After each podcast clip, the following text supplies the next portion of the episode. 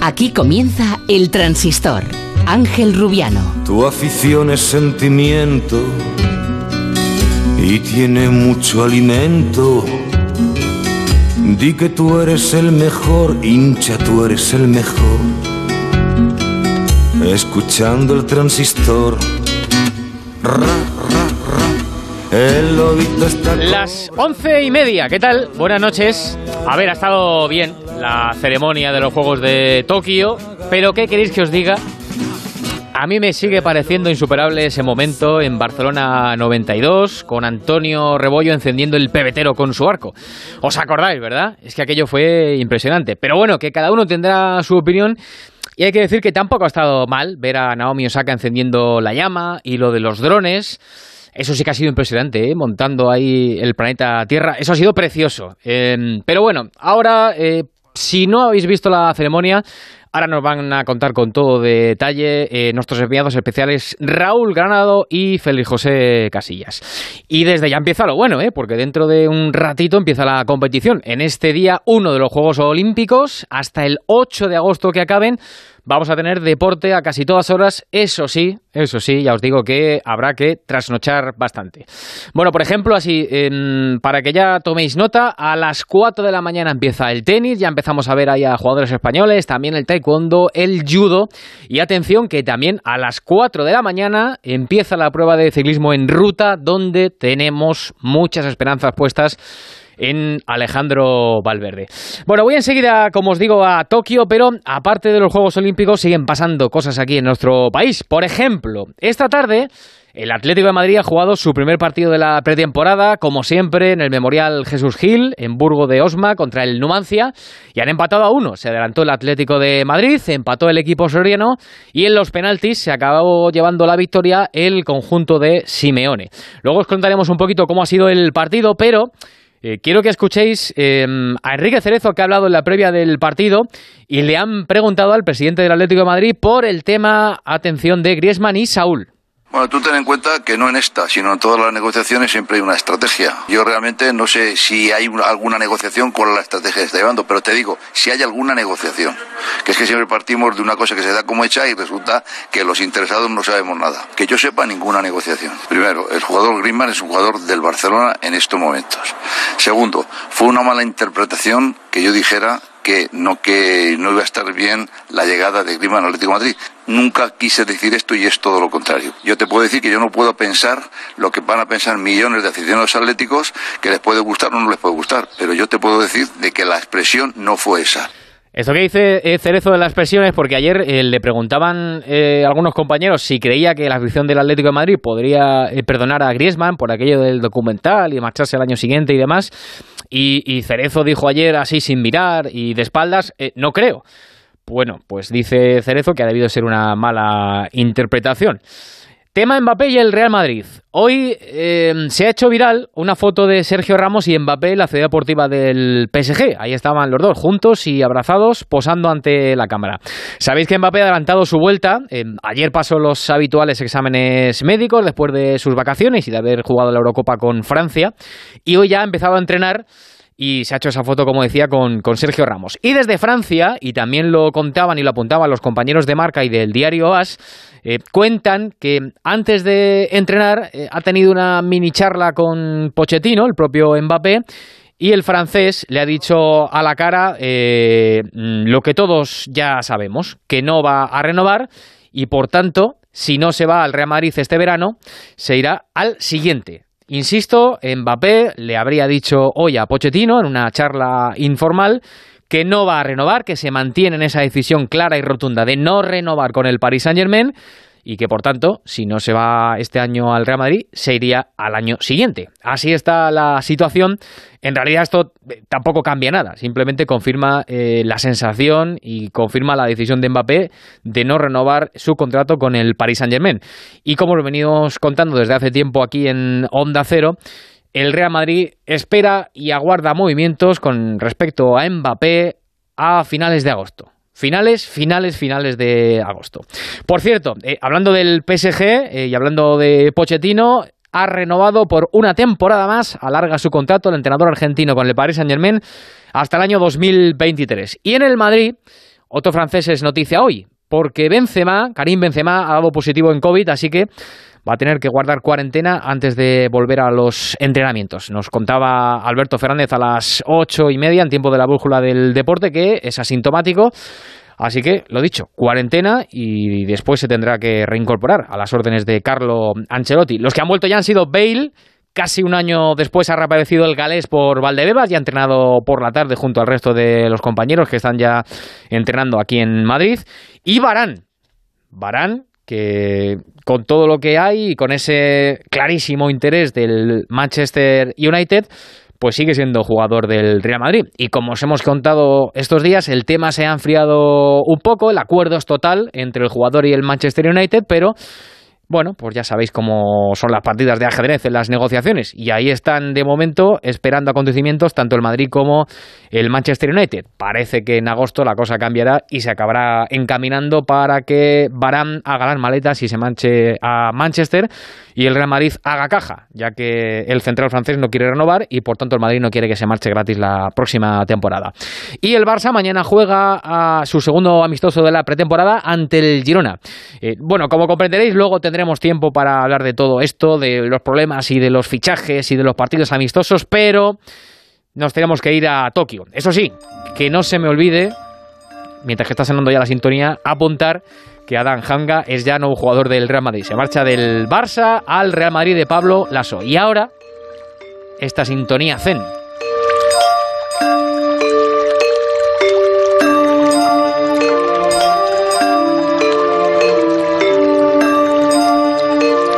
Dicho antes Alberto Fernández la reacción que vaya topicazo el poner una musiquita japonesa para saludar a los enviados especiales, pero yo creo que teniendo en cuenta que en Tokio son las 6 y 37 de la madrugada, pues no le iba a venir mal a Raúl Ganado y a Félix José Casillas. Hola Raúl, hola Félix, buenos días. ¿Qué tal? Eh, muy buenas noches para vosotros, buenos días aquí, como bien dices, las 6 y 37 amanece en el primer día oficial de competición en Tokio. Sí, señor. Feliz, a que, se agradece, a que se agradece un poquito de relax, eh, justo al levantarse. Yo creo que sí. Además, yo estoy con un kimonito que nos han dejado aquí en la habitación. ¿Ah, sí? ¿Eh? Sí, sí, sí, sí. ¿No será, no será como ese de 60 kilos que llevaba el, no, hombre este en la este ceremonia de inauguración, ¿no? este es más ligerito, pero viene bien, porque yo ahora mismo por la ventana ya veo el, el sol, veo que el cielo está con alguna que otra nube y que la temperatura ahora mismo pues es de 26 grados y con la humedad de siempre aquí en la bahía de Tokio. Ayer creo recordar que le contabais a Aitor que hacía 25 grados a esta misma hora, así que tenemos un gradito más y las condiciones son, son complicadas. Eh, luego vamos a hablar de todos los españoles y de todos los deportistas en general que entran ya hoy en, en, plena competición y que desde luego lo van a tener complicado. Bueno, eh, saludados a los enviados especiales, quiero también saludar al resto de compañeros que vamos a tener en el día de hoy acompañándonos. Creo que están por ahí ya Hugo Condés y Pereiro, sí. Hola, Huguito, buenas noches. Hola, ¿qué tal? Buenas noches, en especial a los compañeros de Tokio. Sí, señor, que se están aclimatando al horario. Eh, eh, ¿Tú estás ya en modo, en modo japonés o no? Tú normal de momento, ¿no? No, yo estoy en modo niña de cuatro meses, que ese es un poco horario de Tokio claramente. O sea, que no te preocupes que algún biberón, entre biberón y biberón, alguna competición me veré tranquilamente. Joder, te, viene de maravilla, ¿eh? Cuando tengas que levantarte a dar un biberón, pues oye, pones la, tele y la radio. la NBA, los Juegos Olímpicos con horarios raros, eso es perfecto cuando tienes un niño recién nacido. Oye, ¿qué, presión vais a tener, eh, Félix Raúl? Que le tenéis que dar un poquito de, de alas a Huguito cuando se levante a dar el biberón, ya lo sabéis, ¿eh? Ah, bueno, no hay problema. Unos 15 o 20 años, no hay problema. ya te digo. Em, bueno, y otro que normalmente está acostumbrado a estos horarios es eh, Alberto Pereiro. Hola Pereiro, buenas noches. Joder, parece que hablan de novedades. ¿Qué tal? Buenas noches a todos. ¿Qué, te ¿Cómo pasa con las novedades? Hombre, yo lo digo porque como estoy todo el año con los me acabo De duchar, me acabo de duchar y acabo de cenar. vale, vale. O sea que ya estoy aclimatado. Pero, pero... A mí me dijo, a mí me dijo Granado, te echas por la tarde tranquilamente y te levantas a horario transistor. Pero entonces, pero, has cambiado el tema, tendrías que haber desayunado. Eso es lo que te iba a decir. Exactamente. tengo eh, un poquito de arroz y un vaso de falta naranja. Ah, bueno, bien. Bueno, eh, hablando de, desayuno, eh, Raúl Félix, em, bueno, lo primero, ¿habéis probado el, sándwich famoso? El sándwich ese de kiwi tela, ¿eh? ¿Lo habéis probado no? no, me he atrevido todavía. Yo sé que a Alberto Fernández le gustaría, pero yo lo he visto desde la barrera todavía. Eh, bueno, Daba sustito eso, ¿eh? Yo, eh, yo he de decir, y, ayer se lo escuché a, Félix, que es verdad que me parece una gozada. Un poquito de, pan con plátano, eso es una maravilla. Lo que pasa es que, Joder, que eh, Aitor exagera como mucho. los viernes por la tarde-noche. No, no, es que Aitor exagera mucho. Dice un bocata de plátano. No, hombre, no, es un bocata. Yo creo que es comerte un trocito de, pan con plátano. Aitor es como Joserra, no come nada. Y además... Por la tarde-noche. Le ves robando almendras, Kikos. El plátano tiene que ser el plátano eh, como si fuese un perrito. Claro. Eh, dentro del pan. O sea, se le quita la miga, se, se, mete el plátano, se le echa un poquito de leche condensada por encima y eso es una, una maravilla. Sí, que, para que termine de estar un poquito más dulce, ya le echa la leche condensada y, ya lo, lo Rubí, lo de, lo de Alberto Fernández tiene mucho mérito porque se lo come con el tosco de pan ese de abajo. como un ladrillo, ¿sabes? Sí, está duro a veces, está duro. Pero bueno, eh, esto, escucha, Son todos iguales. No estamos para quejarnos. ¿Qué queréis que os diga? No, no, no. Bueno, que Em, nos liamos. Eh, Raúl Félix, eh, Hugo Pereiro, eh, Raúl Félix, y pido por vosotros. La ceremonia, ¿qué os ha parecido? Que me ha parecido que tenéis opiniones dispares, escuchándoos a las ocho y media con, con Palafox. No, yo creo que no es una ceremonia que vaya a pasar a la historia por lo, por lo espectacular de la gala, pero bueno, para las circunstancias en las que estamos y lo que ellos querían transmitir, creo que es más o menos aceptable, un poco aburrida en algún momento de, la ceremonia, pero que lo han salvado más o menos bien. ¿Y a ti, Félix, qué te ha parecido? Pues o, me ha parecido de, no ha sido, ¿no? De menos a más, hmm. me ha parecido que, ha empezado muy, muy flojita y es verdad que, que se ha salvado, pero a mí no me ha dejado más que ese momento de, la bola del, mundo, lo demás me ha parecido pues que, es eh, más de lo mismo, ¿no? Yo esperaba algo más, sí, precisamente por eso, porque como tenían que inventar y tenían que paliar la ausencia de público, pues hacerla un poquito más espectacular. Yo creo que ha sido, pues, pues eso, vamos a hacerla, vamos a cumplir y, ya está. Y luego, pues, insisto, yo creo que el Comité Olímpico Internacional mm, debería eh, obligar o, decir a los atletas que, esto es un momento pues un poquito especial, ¿no? Y yo creo que eh, algunas delegaciones, ya sé que a muchos les ha gustado lo de Argentina y lo de Portugal, pero a mí me parece que eso ahora mismo y más en estos tiempos pues sobra un poquito, ¿no? Yo creo que hay que hacerlo un poquito pues como más solemne, más solemne. Sí, sí. Yo estoy ahí un poquito contigo, fíjate lo que te digo. A mí me ha parecido eh, un poco plana, eh, austera, evidentemente, por los tiempos en los que estamos y, evidentemente, por, los recursos económicos también que, evidentemente, faltan. Eh, lo que pasa que ha tenido esos momentos, Hugo, lo de los drones, a mí me ha parecido espectacular, que lo comentaba Félix. Y luego a mí, los relevos de la antorcha me han parecido muy, muy, muy emotivos. Y cuando se lo han dado ya a Naomi Osaka, yo creo que ha sido, ha sido precioso. Yo estoy de acuerdo con, con Feli, lo que pasa es que ahí yo soy muy chauvinista y, macho, nadie ha encendido el pebetero como lo encendió, como lo encendió Antonio Rebollo. Yo lo he dicho nada más empezar el programa. Digo, yo creo que va a ser insuperable. Digo, algo muy bueno tienen que hacer. También te digo que eh, no estamos para hablar que las únicas Olimpiadas que hemos celebrado en nuestro país llevamos a los Manolos a cantar. Quiero decir, tampoco vamos a ponernos exquisitos. Tenían suerte, hombre. Bueno, hemos tenido eh, también diferencia de opiniones con lo de Alejandro Sanz, eh, que yo sé que a Raúl también le gusta mucho Alejandro Sanz. A mí mm, no me gusta el estilo de música de Alejandro Sanz mm, y me parece que como representante de Europa a mí se me queda un poquito flojo. Es verdad que del resto de continentes pues tampoco ah. eh, conocía a los integrantes de, cada uno de los componentes de cada continente que ha cantado ese Imagine, ¿no? Pero no sé. ¿A mí me, ha faltado algo? Sí, puede ser, puede ser. Pereiro, Quiero tu opinión y, enseguida me tiene que contar Raúl un poquito cómo ha sido el, desfile de, la delegación española. Además, nos está esperando una gran protagonista. Eh, a, ti lo de los pictogramas, los tres actores estos que han ido eh, haciendo los simbolitos de los 50 deportes, a mí eso me ha parecido una pasada también. ¿eh? ¿Tenían un arte esos tíos? ¿No? ¿No te ha gustado? Eh, te voy a ahorrar el eh, los 40 eh, segundos que me había reservado para opinar de la ceremonia. No, hombre, no, hombre. Y, ahí tus 40 segundos de gloria. Y te, digo, y te digo que pasado mañana no se acuerda nadie. Hombre, claro, nos han fastidiado. Y con eso creo que ha dicho Hugo lo del el pebetero, eh, nos acordamos de otras y de esta, pues desgraciadamente por las circunstancias y porque ha sido bastante sosa, pues pasado mañana estaremos hablando de cualquier cosa menos de el recuerdo que tengamos de la, de la ceremonia inaugural, que es mm. clandestina por la hora para los europeos y de por sí ya vista pues un poquito más. Sí, pero tiene una audiencia, no sé, son más de 3.000 millones de... Como, Eurovisión. ahora, ahora, Rubiano, sigue emocionando, sigue emocionando muchísimo cuando ves aparecer a los españoles ahí en el estadio. Supongo que a Granada además verlo allí por primera vez en directo, porque Feli ya es más ducho en los Juegos Olímpicos, ha tenido que ser una cosa que te pasa por el cuerpo tremendo. Raúl, eso sí que ha sido, ha sido súper emotivo. ¿eh? Cuando ha salido eh, Saúl, cuando ha salido Mirella y el resto de la delegación española. ¿Qué, es que, Saúl? Ha, sido, ah, ha sido un momento espectacular. no te líes, Pereiro. al, final siempre es el, momento cumbre, ¿no? Cuando estás esperando que, salga la delegación. Y yo creo que este año, además, eh, es cierto que en los últimos Juegos Olímpicos los abanderados han sido gente muy querida y eso pues te hace conectar muchísimo más con lo que estás viendo. pero este año, por lo simbólico de, de verles a los dos juntos eh, portando esa, esa bandera, pues creo que, es un momento para siempre, ¿no? Ha habido países que no lo han aprovechado de la misma manera, incluso alguno que, ha quedado bastante retratado después de lo que hicieron ayer, pero eh, yo creo que ese momento, además en una delegación que era muy numerosa, había otros, otras delegaciones de otros países bastante más pequeñitas, pero eh, cuando Saúl y Mirella salían al estadio, yo creo que todos esbozamos una, una sonrisa. Sí, mira, este era el momento. España. Spain. Y ahí salían los dos eh, en una foto. yo tengo una, pregunta rápida de estas de, un nombre u otro para todos. ¿Sois más de Saúl o de Mireia? Joder, a mí me encantan los dos. ¿Qué quieres que te diga? Como papá y mamá, pues más o menos. Espera, paso palabra para ti. ¿Hugo?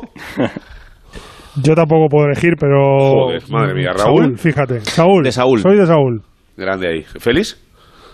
Yo soy de los dos, es que no puedo elegir tampoco. No, no, no. Somos del equipo español, que diría Roberto. ¿De qué hablamos? No, yo soy de, qué hablamos? Saúl por, por, razones obvias. Em, oye, eh, Raúl, que has hablado con el propio Saúl después de la ceremonia, eh, estaba emocionadísimo, ¿verdad? Sí, sí, sí, la verdad es que llevaba mucho tiempo esperando este día. Eh, ya sabíamos que iba a ser un día muy largo para él, porque están en una ciudad que está casi a 900 kilómetros de Tokio. Eh, ayer le, recogía un coche a las 8 de la mañana para traerle hasta, hasta aquí. Pero a pesar de todo eso y de todo lo que significa el, cansancio, el traslado, el jet lag que llevan acumulado, el entrenamiento y toda la presión de la competición, eh, para Saúl era un momento súper importante. Y bueno, después, unos minutos después de, ese momento, pudimos hablar con él en Onda Cero y, esto es lo que nos decía así en, caliente.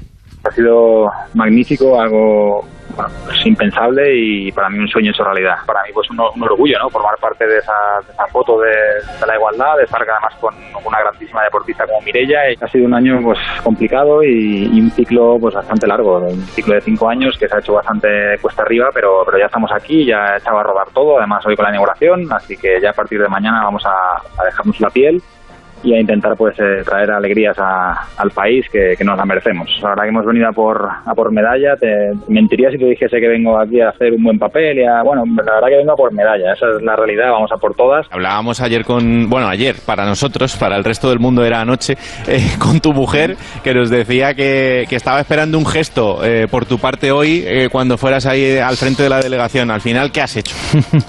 Bueno, he tirado em, besos al aire y les he saludado, pero bueno, no sé si ni siquiera si me habrá captado la imagen o me habrá grabado en ese momento, pero, pero bueno, sí que algún besín la, la ha caído ahí. Vamos a salir de dudas. Eh, Celia García, la mujer de Saúl Cravioto. Hola, ¿qué tal, Celia? Buenas noches. Hola, ¿qué tal? ¿Cómo estáis? Buenas noches. ¿Te has dado por aludida cuando ha tirado esos besos al aire? Yo no los he visto, pero si dice que los ha tirado, sí que me doy muy por aludida. que además, claro, ayer le decías a Aitor que ibais a hacer ahí un, gesto que le ibas a dejar eh, marcado. Eh, ¿Marcasteis que iba a tirar los besitos al aire o cómo fue la, conversación que tuviste justo después con nosotros, con él? Pues no, en, realidad eh, nos pusimos a, hablar de, otros temas, pero bueno, él cuando, cuando lanza besos al aire, yo sé que, que van como para el público en general, pero algunos en mío particular, vamos, claramente. y para las pequeñas seguro también, claro. claro, también. Oye, lo que no ha hecho Saúl es tropezarse, ¿eh? que ayer te decía, te decía Hitor, a ver si se va a tropezar y se va a convertir en un meme y esto va a dar vueltas por todo el mundo. No, ha estado como tenía que estar, ¿eh? No, ya os dije que Saúl no es nada patoso y ya me extrañaría que fuese él en este momento en el que tropezaba. Oye, Celia, eh, eh, ¿cómo lo has vivido? Supongo que te habrás emocionado mucho, ¿no? Viendo a tu marido en la tele ahí encabezando eh, a todo el equipo español junto a Mirella, ¿cómo, cómo lo has vivido? Pues es que, es que ha sido muy emocionante. De hecho, yo es que estaba todavía como que no me lo creía muy bien y hasta que lo vi por la tele aparecer ya fue como, ay, es verdad, es que es él el que, el que está ahí. Es que es, es, es mucha emoción, mucha alegría, es, mm, mm, no sé cómo decirte, sensaciones positivas todas a la vez, todas juntas no sé, mucha alegría. Hmm. a, nosotros nos decía el propio Saúl, hablaba con, nuestro compañero Raúl Granado, que evidentemente había sido un orgullo y estas cosas. Eh, a ti, cuando has hablado con él después de, la ceremonia, ¿te, ha contado alguna cosa que nosotros no sepamos? ¿Algo que, que se pueda contar? ¿Alguna interioridad? Pues es que hemos hablado súper, súper poco y entonces tampoco ha dado mucho pie para nada. Entonces yo creo que mañana, cuando le coja más descansado y más relajado y ya me contará todo con pelos y señales, porque además le voy a interrogar. ¿Qué le vas a preguntar? Así se puede Pues cómo ha sido todo, que a, quién ha visto, con quién se ha encontrado, que cómo ha sido desde el principio hasta el final. Además, yo es que soy súper preguntona, que al final ya soy un poco hasta pesada. no, no, seguro que no. Ya me lo puede contar todo, que yo me quiero enterar como si hubiese estado allí. No, no, por supuesto, por supuesto. Se habrá hecho fotos con todo el mundo, claro. Estaban allí, estaban allí todos. Pues yo le he visto con, ah, bueno, aparte de con Mirella y demás, le he visto una con Gasol que me ha hecho como mucha ilusión. Fíjate que, que, tu marido tiene buen porte, buenísimo, pero es que claro, es que Paul le saca... Hombre, claro, pero vamos a ver, o sea, mira qué salto, ¿eh? Pues que Paul debe de ser muchísimo más. Sí, un poquito más, un poquito más. Oye, y nos hablabas ayer también de, las dos peques, de Valentina y Alejandra, eh, que no sabías, em, bueno, cómo lo iban a sentir, pero que estaban muy emocionadas, ellas cómo, cómo lo han vivido. Pues con mucha emoción. La verdad es que estaban ellas a lo suyo, porque ver salir a países que, que, tampoco a ellas les dicen nada, ni saben, ni entienden. Sí, pues estaban diciéndote aquello de mamá, ¿cuánto queda, no? Sí, bueno, estaban un poco coloreando, estaban ahí a sus cosas, y entonces ya cuando ya iba como por el país 86, ya les, les puse para que atendiesen que iba a salir papá por la tele con la bandera, y entonces pues a gritos, y muy contentas, y mira papá, y le echamos de menos, y qué ganas de abrazarle, y bueno, pues esas cositas. Hmm. Oye, Celia, ¿es verdad que mm, eso que he leído de que en la piragua Saúl siempre lleva eh, los chupetes de ella imagino de cuando eran bebés. Sí, sí que los llevaban. Sí, se llevaba cositas de ellas y cositas mías. y ahora lo que se ha llevado son fotos, dibujos que les hicieron las niñas, una pulsera que le hicimos nosotras. Bueno, así, cosas nuestras para tenernos también en la piragua. Entonces esos son amuletos, ¿verdad? Para luego la competición seguro que da suerte. O tienen que darla. Esa, esa es la... Bueno, no sé si suerte, pero fuerza sí. Eh, Raúl, Félix o Hugo, Alberto, ¿tenéis alguna para Celia? Bueno, yo hablando de esa superstición, eh, no sé exactamente ayer si sabía si, Saúl tenía algo preparado para empezar, ¿no? Lo típico de que, a veces eh, vemos de qué tienes que hacer cuando entras en el estadio olímpico, si habían hablado algo de, qué pensaba hacer Saúl al llegar al estadio. Eh, pues yo creo que es que como no sabía ni qué tenía que hacer, pues de hecho me estaba escribiendo diciéndome, Celia, ¿cómo están llevando la bandera los que van, o sea, los que son dos? Y entonces yo les decía, pues mira, hay gente que los lleva con las dos manos, hay gente que los lleva de una a una, hay gente con las dos manos, yo creo que queda un poco que estáis retorcidos, intentar llevarlo de una. Así que imagínate el panorama. Hugo, yo tengo una curiosidad, Celia. Después del confinamiento, todo el año que hemos pasado, los entrenamientos, el retraso de los Juegos Olímpicos, ¿quién tenía más ganas de que llegara a los Juegos Olímpicos? ¿Saúl o tú? De anda, tira y deja ya de molestar todo el año que llevas con los Juegos Olímpicos dando vueltas. Pues según para qué cosas yo, ya te lo digo. No, no, o sea, teníamos los dos muchísimas ganas de, que llegase.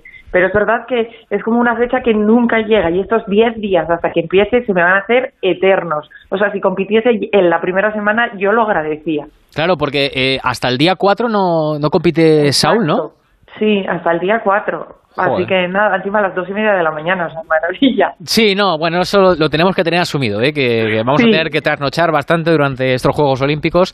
Tenemos un compañero que tiene una bebé de cuatro meses, así que él, claro, él está encantado. yo si quiere le llevo a la niña, claro. Y si quiere estar despierta le llevo a la niña y no se preocupe que no se pierde la, carrera. pues sí. Pues Celia, que mm, oye, que muchas gracias, ¿eh? que hemos abusado de tu confianza tanto ayer como hoy. Pero Nada, no os preocupéis. Es que merecía la pena porque nos quedamos ayer con un montón de dudas que queríamos resolver hoy y pues hemos acudido a ti, que es lo que, lo que debemos hacer.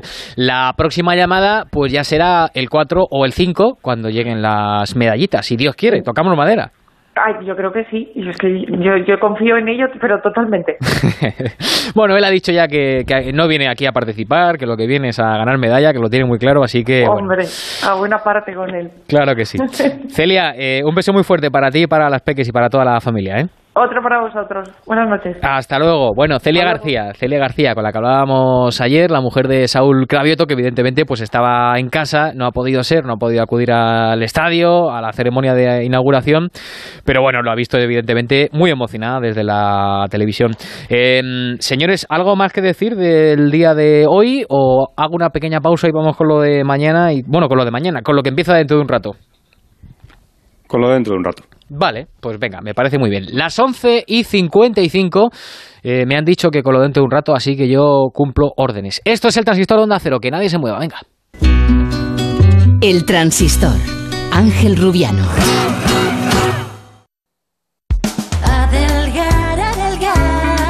Ahora es el momento de recuperar tu figura para este verano, porque todos nuestros tratamientos tienen hasta un 43% de descuento. Método adelgar, adelgazamiento, estética. Ahora es el momento. Reserva tu cita informativa gratuita y sin compromiso en el 91 577 4477 y en adelgar.es. Soy Eduardo Molet. ¿Sabes que puedes vender tu casa y seguir viviendo en ella para siempre? Te invito a merendar todos los martes y jueves a las 6 de la tarde en mi oficina de Fernando el Católico 19 y te cuento cómo. Reserva ya tu merienda en el 658 60 60 60 y vive tranquilo. ¿Quieres vender tu coche? Busca, compara y si alguien te paga más, ven a Ocasión Plus. Mejoramos cualquier tasación, mejor precio garantizado, pago en 30 minutos. Ocasión Plus. Ocasión Plus, nueve centros en Madrid. Localiza tu centro más cercano en ocasiónplus.com, abiertos sábados y domingos. Cuídate y ponte en buenas manos. El programa más saludable de Onda Cero. Para que nos entienda todo el mundo, hay dos endotelios diferentes, porque el endotelio que hay en las arterias, cuando se deteriora, es donde se acumula la arteriosclerosis, provoca embolias y distintos problemas. Hay una cirugía, la cirugía endocrinológica, que es una cirugía que está basada en todos aquellos órganos y aparatos que son capaces de generar hormonas. Está con nosotros una gran especialista, trabaja en Barcelona, es cirujano es una gran especialista en cirugía de tiroides. Conozcamos cuáles son las técnicas quirúrgicas más novedosas en el trasplante de córnea. Prevención de enfermedades, tratamientos, consejos y toda la actualidad relacionada con la salud. En buenas manos, el programa de salud de Onda Cero, con el doctor Bartolomé Beltrán. Te mereces esta radio. Onda Cero, tu radio. En Onda Cero seguimos en el transistor. Ángel Rubiano.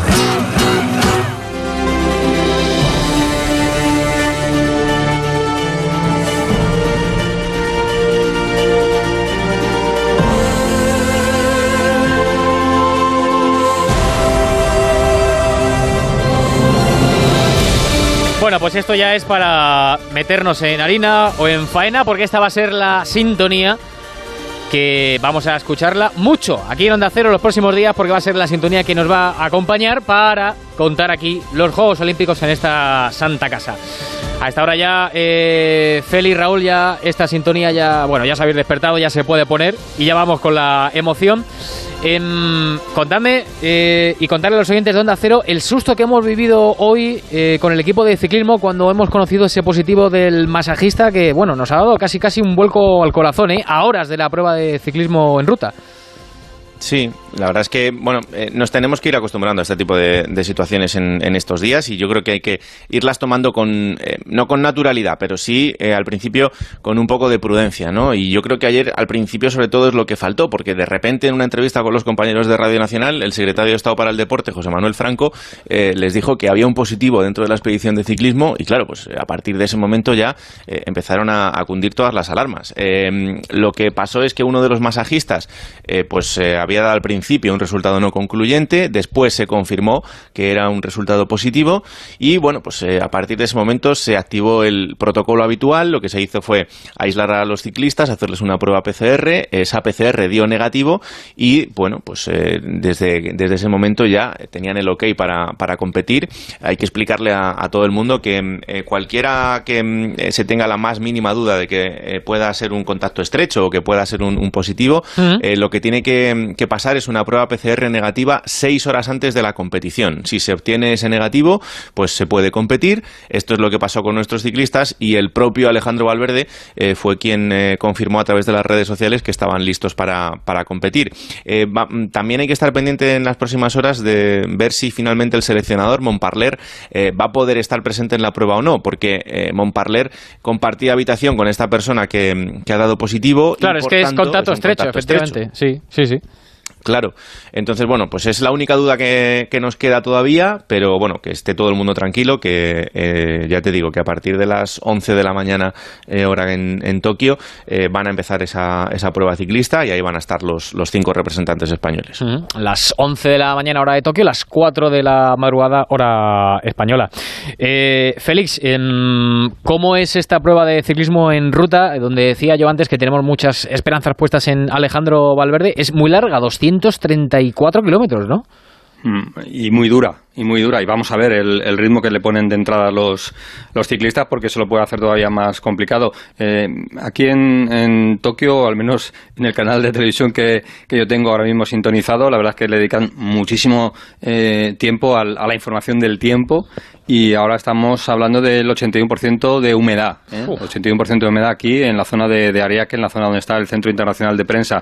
Pues eso va entre el calor, la humedad los constantes repechos y el ritmo que le puedan meter los ciclistas es una prueba de eliminación clarísima. O sea, mm, ah, ahora mismo en las quinielas, sí, todo el mundo piensa que no va a llegar un, ni mucho menos un grupo grande, lógicamente, y que además eh, hay que hacer batalla durante eh, mucho tiempo para empezar a soltar rivales y quedarte en un grupo reducido. Si eso pasa, Valverde tiene muchas opciones. Es verdad que hay hombres y, y nombres que están ahora mismo por encima del murciano, que vienen de hacer un gran Tour de Francia, que son especialistas en tipo de en este tipo de carreras, pero bueno, eh, yo creo que la dureza nunca le ha venido mal a Alejandro y aunque ya muy veterano, es un hombre que sabe sufrir y yo creo que en esta carrera que va a acabar eh, sobre las once y media aproximadamente hora española, once y media de la mañana, pues eh, tiene, opciones de estar ahí peleando, por supuesto, por ser medallista olímpico. Venga, ronda rápida antes de saludar al gran Pedro Delgado. Huguito Condes, ¿tienes buen feeling de que Valverde la puede liar? Fíjate, es la medalla que más ilusión me haría, seguramente. a mí también. ¿eh? por lo que se merece Alejandro Valverde. Sí, señor, sí, señor. Firmo, firmo debajo.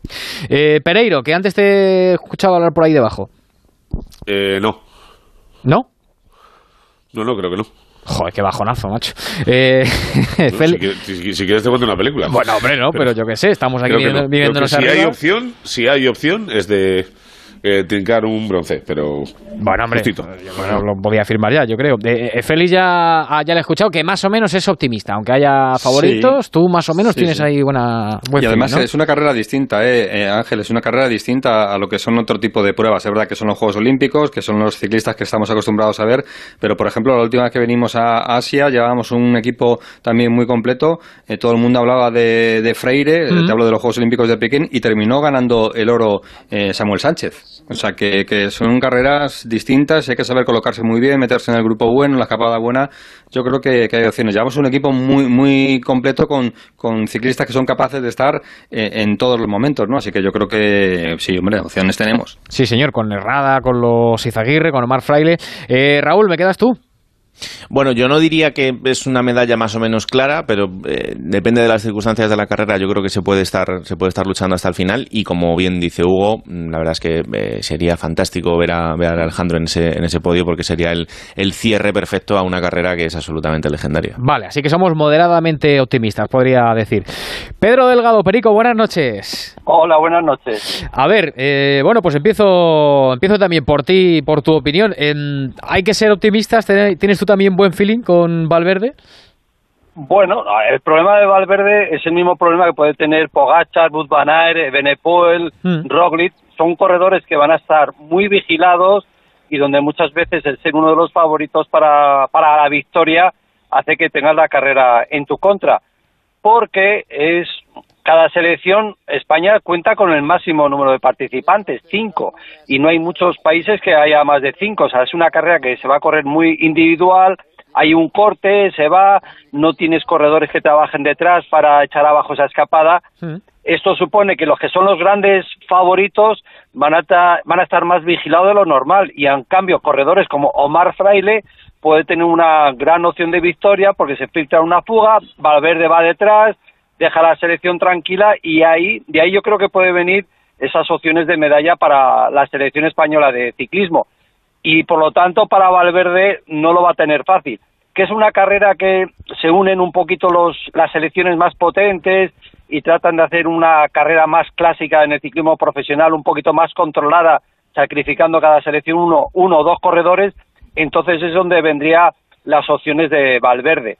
Pero, pero eso es difícil, esa situación en 234 kilómetros puede ser así, pero muy al final. Lo que es a mitad de la carrera va a ser un poco una lotería y la gente importante de la carrera lo que querrá tener es a un, representante por delante que le dé fiabilidad y, y, luego a ver cómo reaccionan las otras selecciones. Así que va a ser, es una carrera muy diferente que los ciclistas profesionales no están acostumbrados, no solo porque sea, ya digo, por selecciones españolas, o sea, la, por selecciones nacionales, sino también porque tienen pocos compañeros. Claro. Eh, en... eh, eh, Rubi, eh, la escapada es la que te acaba de hacer Pedrín a la pregunta que le has hecho, ¿eh?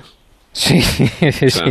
Ahí, bueno, bueno. Se ha quedado. O sea, las, las, opciones de medalla de España, según Pedro Delgado, son Omar Fraile. Sí, sí, claro. sí, me ha quedado claro. Me ha quedado claro. Eh, de todas maneras, eh, Pedro, tú que eres el que has estado ahí, es el que, el que lo vas a saber mejor. Eh, Félix, a las 9 de la mañana hora española, 10 de la mañana hora española, cuando quede hora, hora y poco para que termine la etapa, ¿a, ¿a qué temperatura podemos estar? Humedad ya me has dicho que por encima del 85 5% y, y temperatura, porque las condiciones van a ser durísimas para el ciclista. Sí, no, va a subir mucho más la temperatura. De verdad que en los últimos ¿Ah? días eh, estamos eh, empezando la mañana, pues eso, entre los 26, 27 grados que puede hacer ahora mismo y nos hemos ido a los 31 aproximadamente. Es decir, no, la temperatura, la verdad es que no cambia demasiado, pero es verdad que es un sol eh, que, que, pega de, de, plano y es un sol que, que te, te, agota. Nosotros tenemos un desplazamiento de, de apenas 10 minutos desde nuestro hotel hasta el Centro Internacional de Prensa y ahí ves a la gente caminando con, con los paraguas, evitando el sol y ves que es un sol que, que cuando llegas eh, te, te, te, ha pegado, ¿eh? o sea que, que, se nota mucho. Pero yo creo que el problema no, no va a ser especialmente el calor. ¿eh? Tenemos etapas eh, de calor en el Tour de Francia y tenemos etapas mm. de calor en la Vuelta Ciclista de España, pero yo creo que es el, el conjunto. Lo que va a hacer duro eh, este mundial, este perdón, este, esta carrera olímpica es el conjunto de, de, de todas las condiciones. Sí, en, bueno, esa humedad, eh, eh, Pedro, no se tiene en el, en el Tour de Francia o en la Vuelta a España, ¿no? Por encima del 80 y pico por ciento. Eh, es que eso lo va a hacer especialmente duro, ¿no? Hombre, la humedad la, se supera cuando llueve. Sí, bueno, claro, cuando llueve te pones calado, claro. Claro, pero lo que pasa es que claro, no, no hace tanto calor y, claro. y yo creo que es un poco... Yo creo que los corredores, afortunadamente, los grandes favoritos, todos van a vivir eh, una situación muy parecida, ¿no? No vienen adaptados prácticamente todos a esa aclimatación de cambio de horario y, y un medio pues tan húmedo y con tanto calor, ¿no? Si acaso el único que lo ha preparado mejor es Ebenepoel, por un lado, o Vicenzo Nibali, que abandonó la última semana del Tour para llegar bien, pero yo creo que el calor y esa humedad y el cambio de horario va a ser factores que el propio corredor, sabiendo que estás bien del Tour, es una incógnita al final cómo puede resultar eh, tu cuerpo ante eso tanto cambio, ¿no? Entonces, bueno, el propio Pogachar, que si no hiciese tanto calor, para mí sería el favorito, el hombre a batir. Pero claro, con calor ya se ha demostrado el esloveno que, que va bien porque es un campeón, pero le falta algo, ¿no? Y, y, y ahí sus rivales es donde se acercan a él.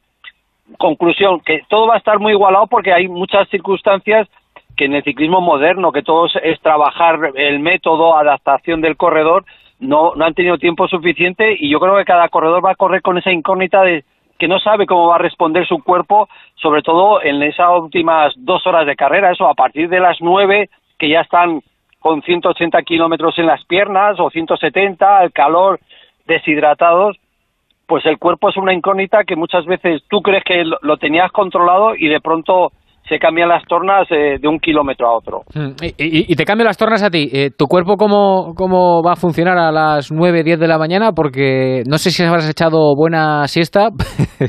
he, intentado hacer una siesta porque en Teledeporte vamos, bueno, vamos a dar toda la carrera, pero vamos, se va a ver tramos de otras disciplinas deportivas, pero vamos a arrancar la salida y iremos haciendo conexiones a medida lo que vaya vayamos viendo, ¿no? Pero claro, desde yo a las 2 de la mañana en concreto tengo que estar ya en televisión española y ahí hasta que acabe ya los Juegos Olímpicos, que tampoco se o sea, es una noche, el problema será más mañana que tenemos un horario muy similar para la carrera de chicas. Efectivamente, sí, sí, para la prueba de femenina. ahí, ahí estaré fatigado, ahí estaré deshidratado, hambriento, con sueño, ahí estaré hecho polvo. un sillón cama en el estudio y cada vez que se vayan a la gimnasia, Pedro, te echas un rato eh, claro. hasta que vuelva la conexión pero, otra Pero eso, eso me han dicho que es muy malo, hay que mantener siempre estar activo, que si no te viene el bajón y, y en lugar de animar la carrera... La pájara, Luego viene el tío del mazo, ¿y qué hace? El, el, tío del mazo, sí señor.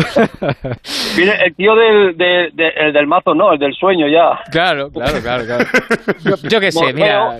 Viene Morfeo a vernos.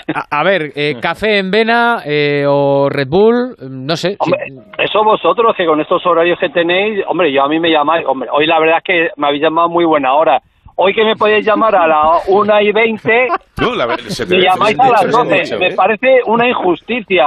Eh, eh, no me habéis dejado comer ni el postre, vamos.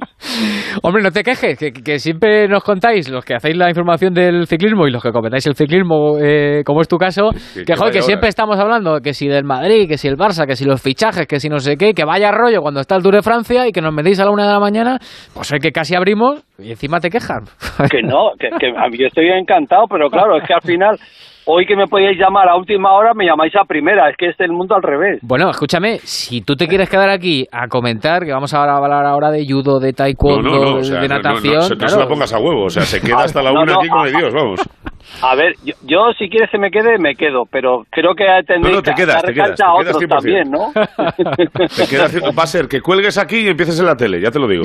Yo os estaré escuchando y así también me informo de otros deportes. esa es buena costumbre. Por cierto, eh, eh, pregunta así como curiosidad que tengo. Eh, ¿Eres animal televisivo y radiofónico de estar pendiente a todas horas de, los Juegos Olímpicos o el ciclismo y poquito más, Pedro? No, bueno, ciclismo lógicamente, ¿no? Sí, Pero bueno, luego por hecho donde sabemos que hay rasca medalla, hoy además he, visto la crónica que ha hecho Onda Cero de las potenciales medallas, quedaban 17, de que si 15, qué deportistas había que seguir, piragüistas, que si Vela, que si Lidia Valentín, o sea, he, recogido ya una información de primera mano para luego ya encuadrar en, en ese en ese mare magnum de eventos buscar a, quien quiero ver. Pero bueno, no, no estoy encima, pero yo ya sí que me tomo mis primeros apuntes para luego con vuestra información ir a hmm. tiro hecho. Bueno, si has, si has visto la información de Onda Cero, seguro que era buena. ¿eh? No, no sé quién habrá sido el compañero que la habrá hecho en este caso, pero seguro que la ha hecho bien y te has informado de maravilla, como debe ser.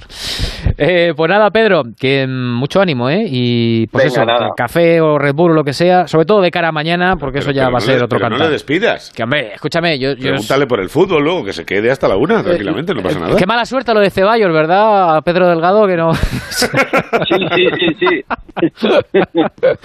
Adiós, eh, Pedro. Es que es de judoka, ¿no? Es judoka. ¿eh? no, no, no, piragüista. piragüista. es. Adiós, Pedro. Un abrazo. Mañana hablamos. Buenas noches. Venga, ánimo. Hasta luego, hasta luego. Eh, Pereiro, eh, mm, Pedro Perico Delgado está un poco en tu línea, ¿eh? Yo creo, ¿eh? Bueno, no sé. Eh, me ha dado la sensación de que eh, hay o por lo menos él tiene otros favoritos eh, aparte de Alejandro, pero lo ha hecho Félix antes, es verdad. O sea, la eh, sensación que tenemos todos es que Bud Van Aert y eh, Van der Poel están por encima, que Van der Poel se retiró del Tour de Francia nada más perder el maillot amarillo, mm. que Van Aert se ha llevado tres etapas en el Tour, cada una de un tipo, o sea, una crono, un sprint y una de media montaña, y que para superescaladores no es, es muy dura, que a la Philippe no está, y que fuera de el holandés y el, y el belga, pues se abre un abanico de, eh, de posibilidades. Pero a mí, en condiciones normales, pues Alejandro tiene que estar en la pelea, pero no creo que esté entre los tres eh, favoritos para llevarse una chapa. Creo, ¿eh? y ojalá me calle la boca. Mm. Vanderpool va a hacer solo la prueba de mountain bike.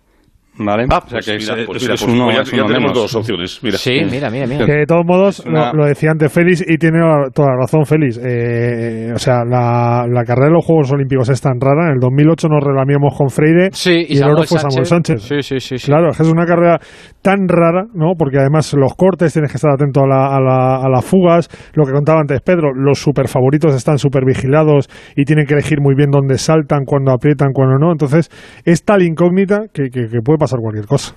Sí, sobre todo el estado de forma. Yo te doy algún nombre por ahí, por ejemplo, que, eh, han terminado el tour más o menos bien y que son hombres de, de mucha experiencia. Mira, los holandeses, está viendo el equipo, está Kelderman, está Molema y bueno, por los colombianos, por ejemplo, Rigoberto Urán ha terminado bastante bien el, el Giro. Eh, son gente que tiene muchos kilómetros, aparte de Stanu Molén también. Los italianos, eh, también Ocaruso, Nibali, como decía Pedro Delgado. Eh, tenemos a los británicos con, con Geraint Thomas, vamos a ver cómo está. Vamos a ver cómo está eh, Philip Yates, cómo está Dan Yates. O sea, son equipos todos muy, muy potentes. Hay, hay mucho, mucho, como se dice habitualmente en, en el término ciclista, mucho gallo para, para esta carrera. Y la clave, lo decía antes Perico, es si hay un líder claro. Yo creo que en ese sentido España sí que tiene un líder claro, que es Valverde. Si alguien, eh, en este caso el seleccionador, si puede estar, le va a pedir a, a, Fraile o le va a pedir a Herrada que trabaje para Valverde, lo van a hacer. Mientras que nosotros no, equipos yo creo Félix, que hay es un que poquito si no más de... otros cuatro distintos, ya lo sabes.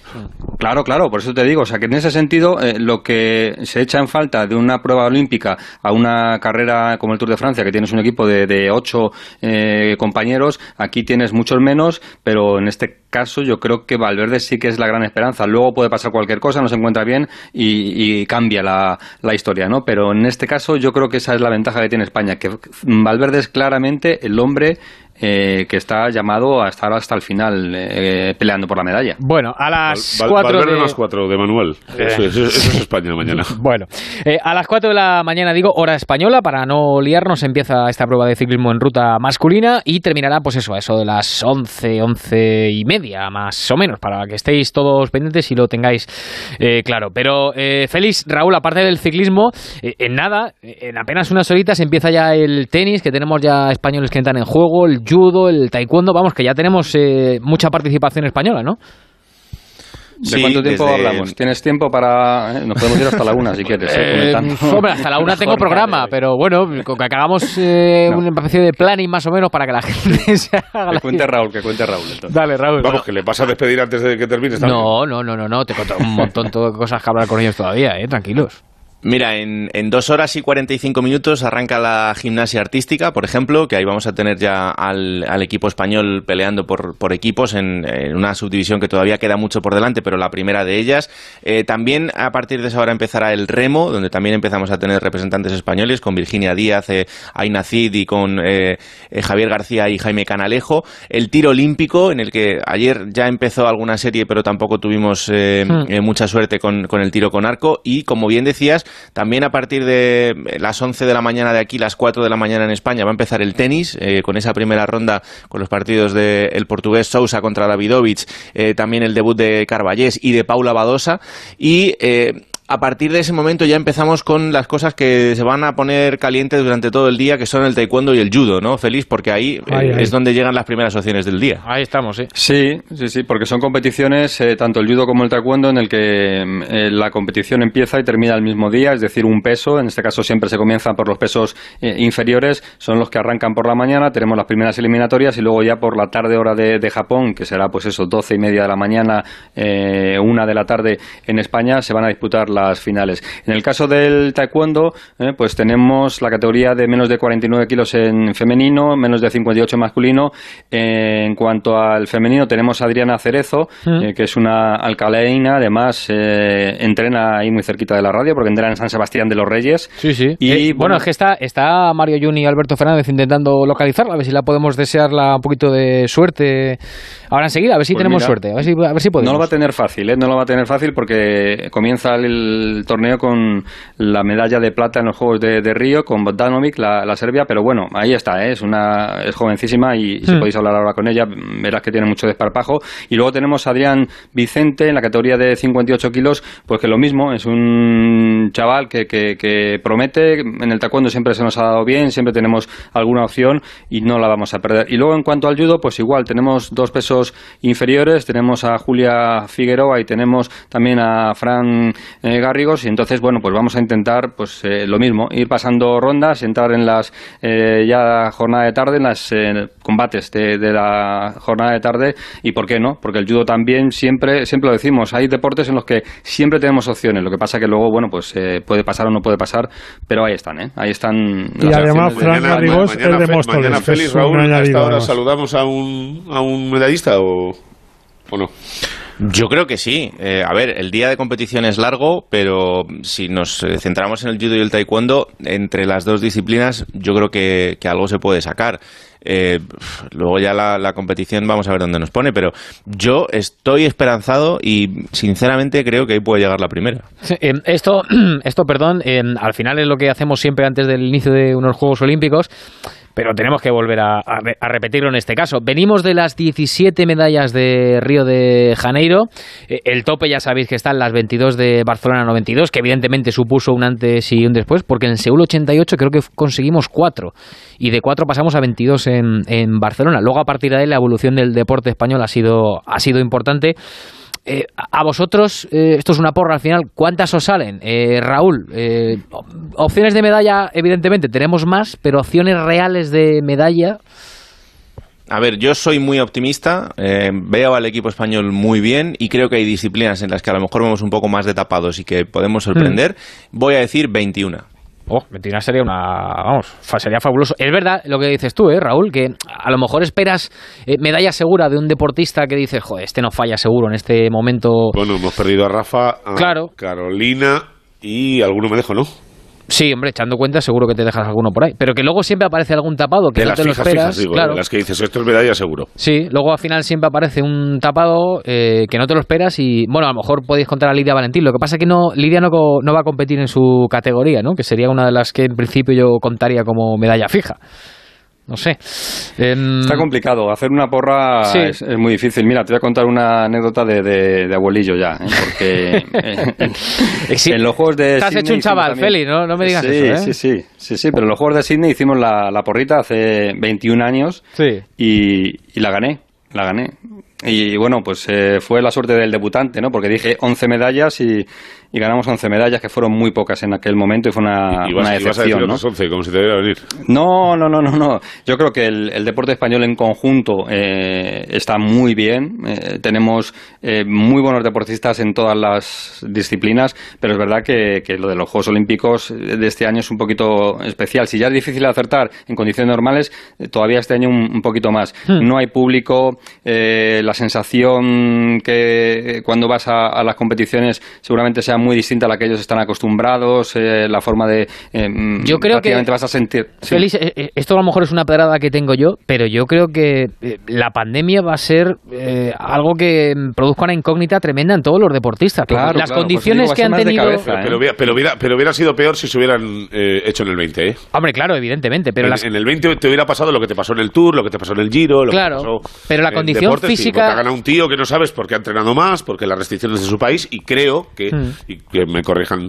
eh, Félix y, Raúl, que al ser en el 21 eh, ha habido algo más de normalidad a la hora de preparar. es verdad que hay gente que tiene un año más. Pero ha cambiado el plan de entrenamiento. De todos. Claro, ha cambiado no el, plan de entrenamiento ni, el año más, eh, perdonad, porque, y lo ha comentado Alejandro Blanco y, el otro día lo comentaba también Raúl Granado, es que hay deportistas que no pueden contar con su técnico habitual, que no pueden contar con su oficio habitual. Mm. Eh, quiero decir que, ha habido una serie de restricciones que también están afectando a los deportistas.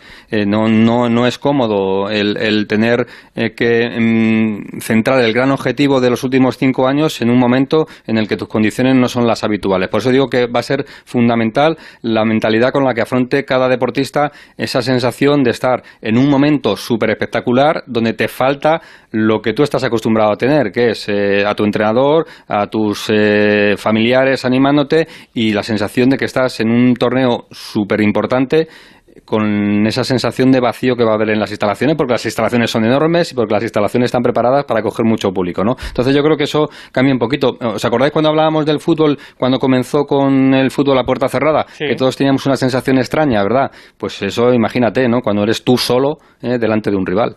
Eh, Hugo. Sí, pero no ha, no ha, dicho, no ha dicho Félix el número de medallas, ¿eh? O sea, se ha escurrido de, de espectacular. También es cierto. Eh, dime un numerito, Félix. Venga, pues eh, nos vamos a quedar con la mayoría de edad, con los 18. Vale, 18. Eh, Hugo. Yo digo 17, igual que en Río. Y la primera nos la va a dar un tío de Móstoles, Fran Garrigos. Vale. Eh, ¿Y tú, Pereiro?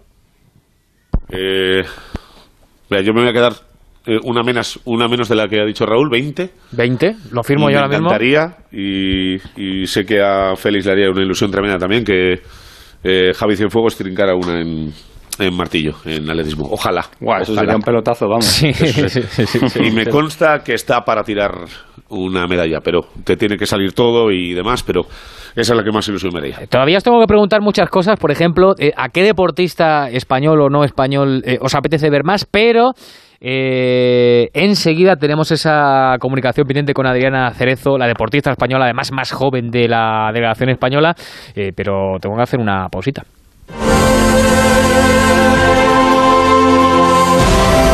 Transistor. Especial Juegos Olímpicos.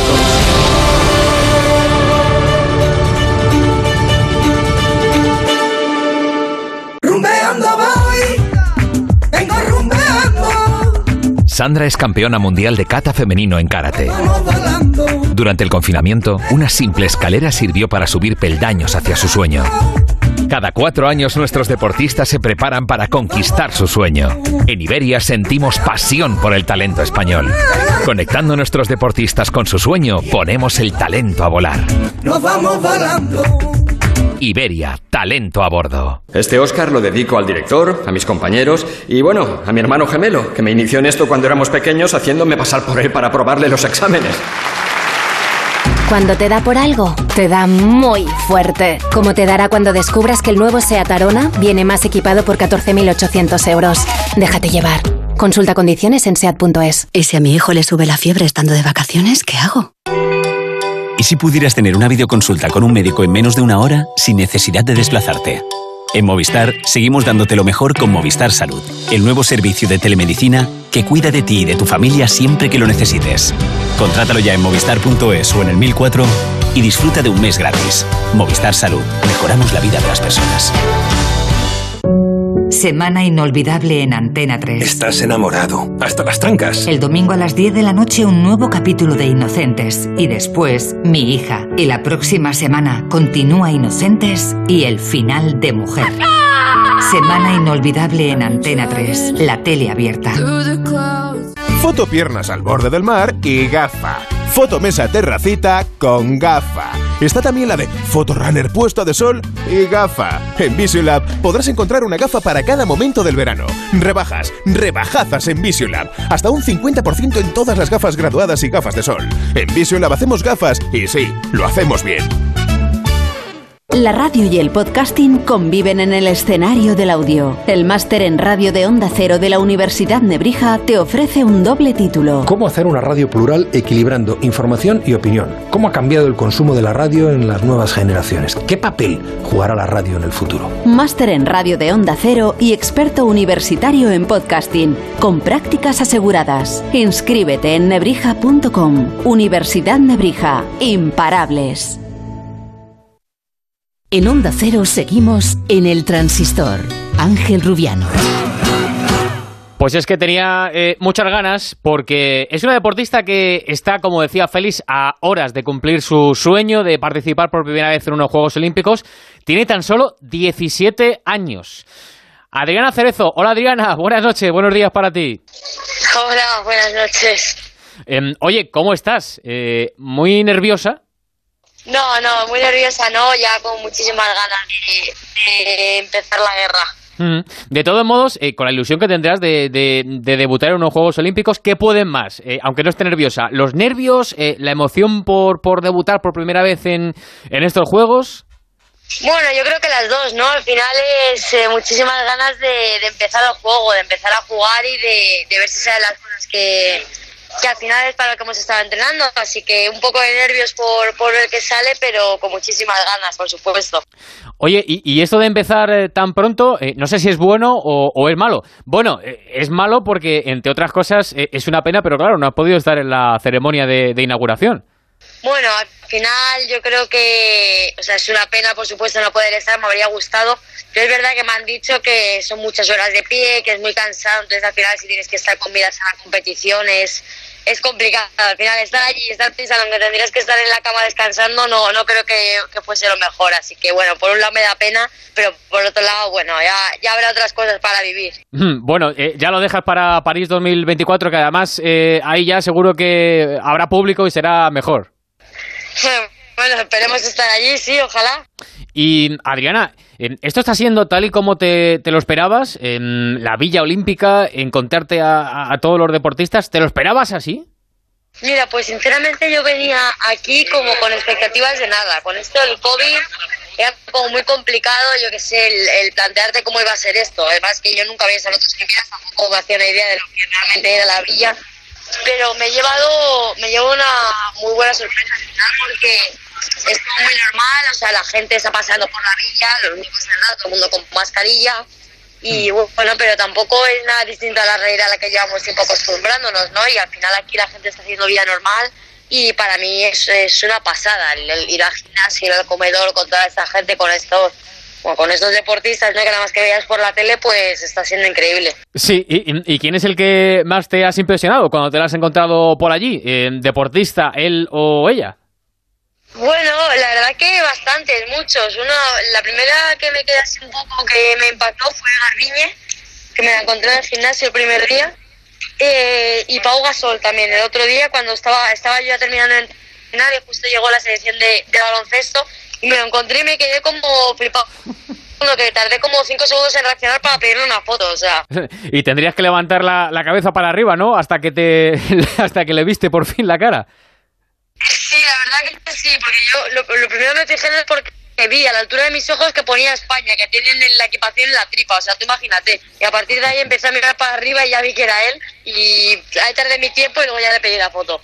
Oye, te digo una cosa, eh, eh, estoy flipando un poco porque eh, vas a debutar en tus primeros Juegos Olímpicos en apenas unas horas. para que nadie se líe, hablo en horas españolas. Debutas a las 5 de la mañana, que por cierto la rival se, las trae. pero es que te, noto súper tranquilo, súper tranquila, mejor dicho. No sé, como si no fuera contigo esto. Al, final, esos nervios se, se llevan por dentro y y esa tensión yo creo que también es muy importante ahora cuando, cuando llega el momento de competir, que al final tenerla, ¿no? Lo que te va a hacer también estar vivo.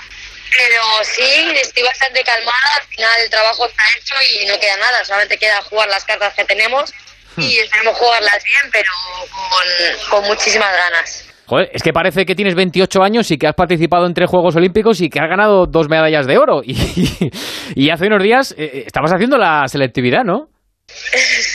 Sí, sí, yo llevo un tiempo ya escuchándolo de la... Así que no te preocupes, estoy acostumbrada ya. Bueno, mejor tomárselo así, está claro. Eh, oye, ¿y es verdad eso de que han puesto eh, pantallas gigantes en el pueblo de tu abuelo? Pues algo me parecido escuchar de que sí. O sea, está el pueblo de, de mi padre, todo por lo que se ve, está todo el pueblo allí con todo preparado para pantalla grande. Sí, sí, creo que sí. No, no creo que pienses en eso, ¿no? Cuando vayas a empezar a, competir, pero no sé, si en algún momento piensas que está todo el mundo allí reunido en el pueblo pendiente de, de ti, eh, joder, qué presión, ¿no? ¿no? Pero tiene que ser muy bonito, por otro lado. Hombre, al final siempre es el apoyo de, de, todo el mundo, no solamente de la gente del pueblo, que por supuesto que, sí que es una pasada, sino también toda la gente de, de mi gimnasio, mis padres, todo el mundo que está desde España, la de mensajes que está recibiendo, que cada vez que te metes en el móvil o sea, alucinarías con las personas que dices, madre mía, no sé ni, ni cómo sabe que estoy eh, aquí.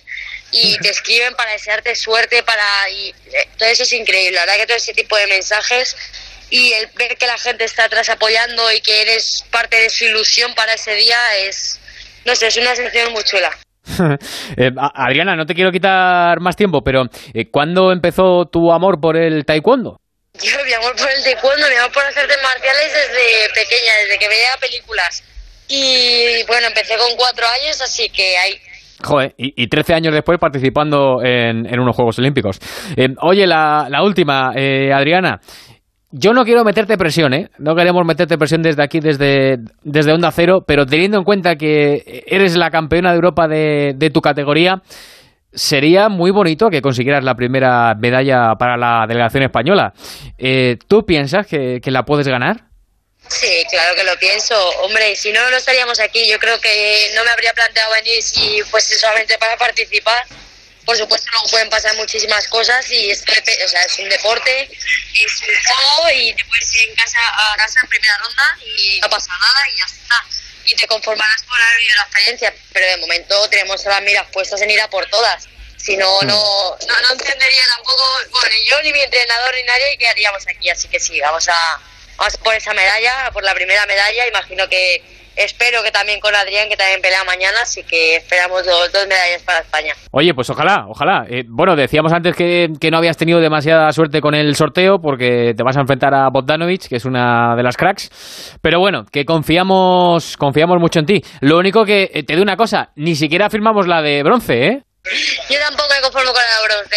No, no, no te preocupes que al final el sorteo da, da un poco igual. Yo, es más, no, no estoy disgustada con el sorteo. También te digo, cualquier sorteo me hubiese tocado me habría, me habría dado un poco igual, más que nada por el hecho de que al final lo que toca es lo que te hace la idea y aquí no te puedes fiar de nadie, te crees que es el mejor sorteo y, y luego no lo es. Así que nada, pues Adriana, que muchísima suerte, ¿eh? que vaya todo muy bien. Ojalá que consigas la medalla, pero lo más importante es que lo disfrutes, que te lo has ganado y te lo has merecido.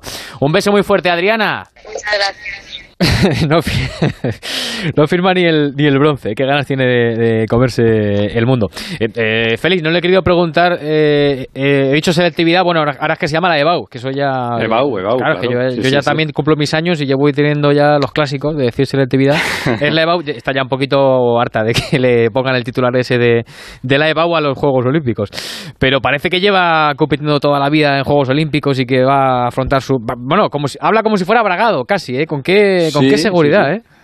Me, me, parece sorprendente y además con mucha templanza, si la has visto, y ella muy, muy dentro de ese discurso que tiene de, echada hacia adelante, pero siempre con los pies en el suelo, ¿no?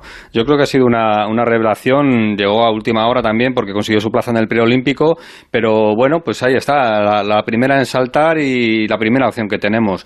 Mm, a ver, eh, como lo, lo, ha explicado muy bien, esto es deporte, siempre no, no son matemáticas, aunque muchas disciplinas al final ganan siempre los, los que consideramos que van a ganar pero es verdad que en el deporte se puede dar. Que gane medalla podría ser una sorpresa, pero teniendo en cuenta la trayectoria que lleva el taekwondo español desde eh, que comenzó el taekwondo como deporte olímpico, pues siempre nos ha dejado alguna cosita, ¿no? Podría ser hoy. Podría ser, podría ser. Bueno, antes de em, despediros, que os quiero preguntar también a los cuatro, eh, de todos eh, los deportistas que participan en estos Juegos Olímpicos, ¿a quién tenéis, solo un nombre, especiales ganas de, de ver? Raúl. Vaya, tengo que empezar. Sí. Eh, mm, mm, mm, es difícil, ¿eh? Mucha estrella, claro. Sí, es, muy complicado, pero me apetece, me voy a quedar con, algún español. Me apetece mucho ver a Mokatir eh, en, estos, en estos juegos y, además verle confirmar lo que mucha gente ha pensado de él en, los últimos días. Hmm, vale. Eh, ¿Félix? A ver, eh, me voy a salir completamente fuera de todo para contaros una, una historia que a mí me parece bastante, bastante curiosa y, que os va a llamar la atención, si, si no la conocéis, lógicamente, pero me apetece mucho ver a Springsteen. ¿A quién? A Jessica Springsteen que es la hija de Bruce Springsteen. Ah, pues, es que es lo primero que he pensado, digo, joder, debe ser familia, ¿no? pues sí, sí, sí. doma clásica, no sé. Eh, no, no, no, en saltos, en hípica, en saltos. Ah, saltos, sí, sí, sí, sí, ah. En saltos, en el equipo de saltos americano, ahí está Jessica Springsteen, que está a punto de cumplir los 30 añitos y que va a participar en estos Juegos Olímpicos. No va a poder venir Bruce, mm. eh, según cuentan, porque no se puede no se puede estar aquí, pero bueno, pues ahí está. Si no lo sabíais, Jessica Springsteen, la hija de Bruce, es eh, saltadora, eh, participa en la competición de épica en caballos, eh, es la tercera de Estados Unidos y bueno, pues tiene ahí su corazoncito también su deporte y aquí está en estos Juegos Olímpicos de Tokio. Oye, se pondrá buena música para calentar, no creo que se ponga Bad Bunny ni estas cosas, ¿no? Digo yo. Ahí estoy contigo. Respeto para Bad Bunny, que es un crack también por otra parte. Hugo. Yo tengo ganas de ver, a, a ver si lo digo bien, Pita Taufatofua que es el, el, fenómeno este que va de toga, que lleva tres, eh, tres desfiles olímpicos con la faldita de toga, con la bandera. Pero no, no, escúchame, es que es un fenómeno. El tío ha competido en esquí, se intentó clasificar en remo y se quedó fuera, mm. y se ha clasificado en taekwondo. O sea, le da igual. Él, él es como el equipo jamaicano este de box de la peli de Disney. Él quiere los Juegos Olímpicos y le da igual en qué disciplina, ¿eh? Prueba hasta que consigue una. Pero como más allá de eso, aquel ¿os acordáis? Sí, Más allá de eso, Rubiano, me tengo que quedar, evidentemente, con el último baile de Pau Gasol. Hombre, claro, por supuesto. Me ha tocado el último y me lo han quitado. Eh, te lo han quitado, pero bueno, te, tendrás otro por ahí, ¿no, Pereiro? No, a mí, eh, te lo digo de corazón, me apetece un montón ver a Pau. Eh, creo que no va a ser el... Sí, creo que es el último baile con la selección, pero que va a seguir un año más con el, con el Barça. Pero fuera de eso... no sé, me quedaría con Joder, con Simon Biles, con Ledecky, con Duplantis, eh, con Djokovic en tenis, con toda la selección de, Estados Unidos. será, por, será por artistas en estos juegos. Aunque también te digo una cosa. Eh, unos juegos sin Usain Bolt y sin Michael Phelps eh, bajan un poquito, eh, bajan un poquito. Siguen siendo unos Juegos Olímpicos, pero, pero eso se decía antes también. Sí, antes, cuando se decían unos juegos sin Mark Speed, unos juegos sin Michael Jordan, sin, sin Carl Lewis, claro. Busca. Sí, exactamente. Busca, sí, sí, sí. Entonces el paso del tiempo. El paso del tiempo, pero es que, joder, yo ver a Ball, es que Ball era mi auténtica debilidad. Pero bueno, que efectivamente el tiempo pasa y vendrán otros y así será. Eh, Raúl Ganado, Feliz José Casillas, eh, pues nada, que os dejo, no sé qué hacéis ahora, si desayunar, si ya habéis desayunado, no sé qué vais a hacer ahora. Pues mira, ya ha venido el servicio de habitaciones, porque tenemos que desayunar dentro de la, de la habitación. Eh, en este ratito ya, ya han venido a traerlo. Así que ahora, pues a desayunar. Sí, a mí no, ¿eh? Anda, fíjate. Pues vete a reclamarlo porque yo ya lo tengo bueno, por aquí. ¿eh? andamos soltando billetes por debajo de la mesa. Que tiene mano, tiene mano, Pereiro, ya sabes. esto, esto, es así, esto es así. Y, y, a irse a la competición porque esto arranca en nada. Eh, mañana podremos contaros algo más de, en lo que tiene que ver la intrahistoria de cómo están funcionando estos juegos, porque hoy es un día importante para la organización y para nosotros. Eh, vamos a ver en, en qué medida se va desarrollando todo esto dentro de la no normalidad y si no tenemos que montar muchos pollos durante el día de hoy. Esperemos que no. Y si hay que montarlos por la audiencia de Onda Cero, pues oye, pues habrá que hacer el esfuerzo, Raúl. Sí, sí. Raúl Ganado, Feliz José Casillas, eh, un placer compañeros, a descansar y voy a decir no, a trabajar. Hasta luego. Un abrazo. Hasta luego. Adiós. Eh, bueno, enseguida otras cosas que no son Juegos Olímpicos. Eh, Huguito Pereiro, quedaros por ahí. Pero antes, eh, Pereiro, lo de Ceballos, que se confirma que no va a poder participar en los dos partidos que quedan de la fase de grupos, ni contra Australia ni contra Argentina, ¿no? Sí, lo que contábamos ayer, los dos, ¿eh? Mingueza tampoco. Eh, al final tú te pones a, a, analizar un poco lo que tenía de información el cuerpo médico de la selección ayer y un poco los tiros iban por ahí. son buenas noticias son buenas noticias el hecho de poder pensar o imaginar que eh, si pasamos en la fase de grupos y sacamos eh, cuatro de seis puntos en los partidos con Australia y con, y con Argentina, pues que Dani y Mingueza puedan estar en, en cuartos de final. Pero lo normal era, era esto. Yo era bastante más pesimista, pero eh, a, a, esta hora se puede decir, ¿no? Sí. A, a, cojones al Dutrera no le va a ganar nadie. Y bueno, podías haber hecho bemoles y también no hubiera valido. 17 pero... horas de fisio, porque ahí hizo 11, me parece.